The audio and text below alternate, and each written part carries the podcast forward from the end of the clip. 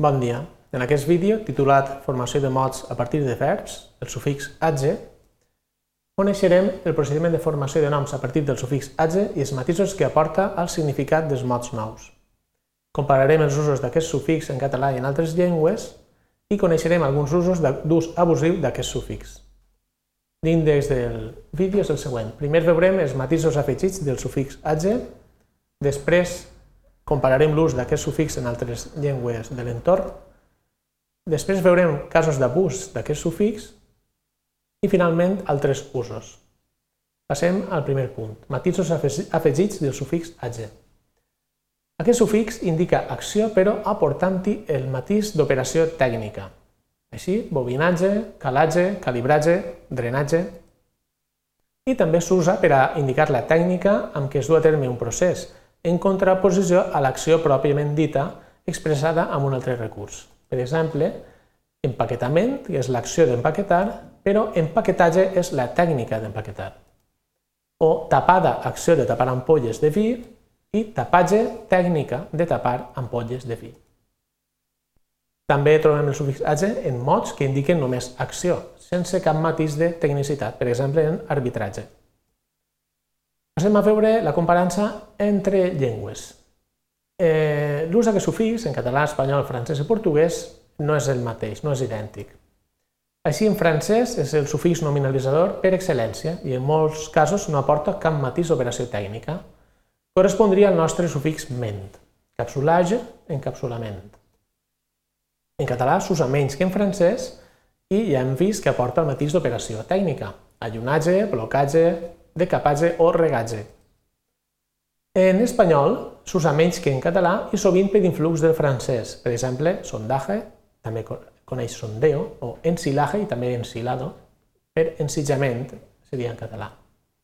En portuguès s'usa menys que l'equivalent francès, però més que l'equivalent català. Estofagen, escalfament. Veurem ara alguns casos d'abús del sufix. Molts casos de mots acabats en ase són manlleus adaptats del francès, especialment en camps en què el francès és o ha sigut preeminent, per exemple en l'enologia o en tècniques dels segles XVIII i XIX. Així tenim assemblatge, camuflatge, cupatge, ordissatge o timbratge. Per això cal anar en compte.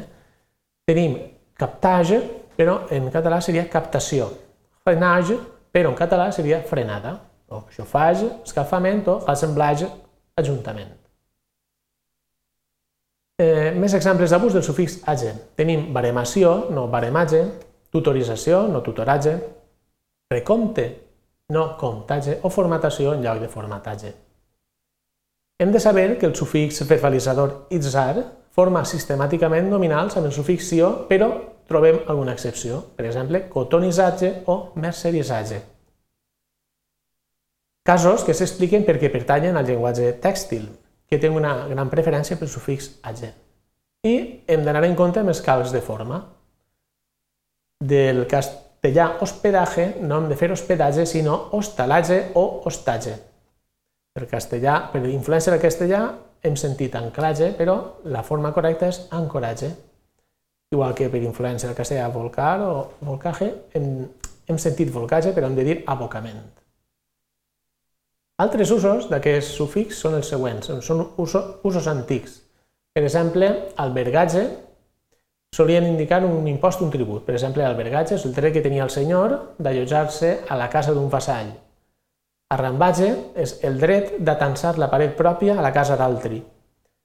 Bagatge és l'impost, era l'impost o preu del transport, barcatge, el dret que es pagava en amarrar, bestiatge, impost sobre la possessió o el trànsit del bestiar, boscatge, impost amb el qual es gravava la llenya, botatge, impost amb el qual es gravava la collita del vi, bovatge, impost que es pagava per parella de bous, etc. Per resumir els continguts del vídeo, hem après que el sufix age aporta un matís d'operació tècnica o de tècnica, hem comparat els usos d'aquest sufix en català amb els usos que tenen les llengües de l'entorn, hem vist casos d'abús del sufix i n'hem conegut uns altres usos, usos antics. Així teniu alguna referència bibliogràfica per ampliar informació. Moltes gràcies per la vostra atenció.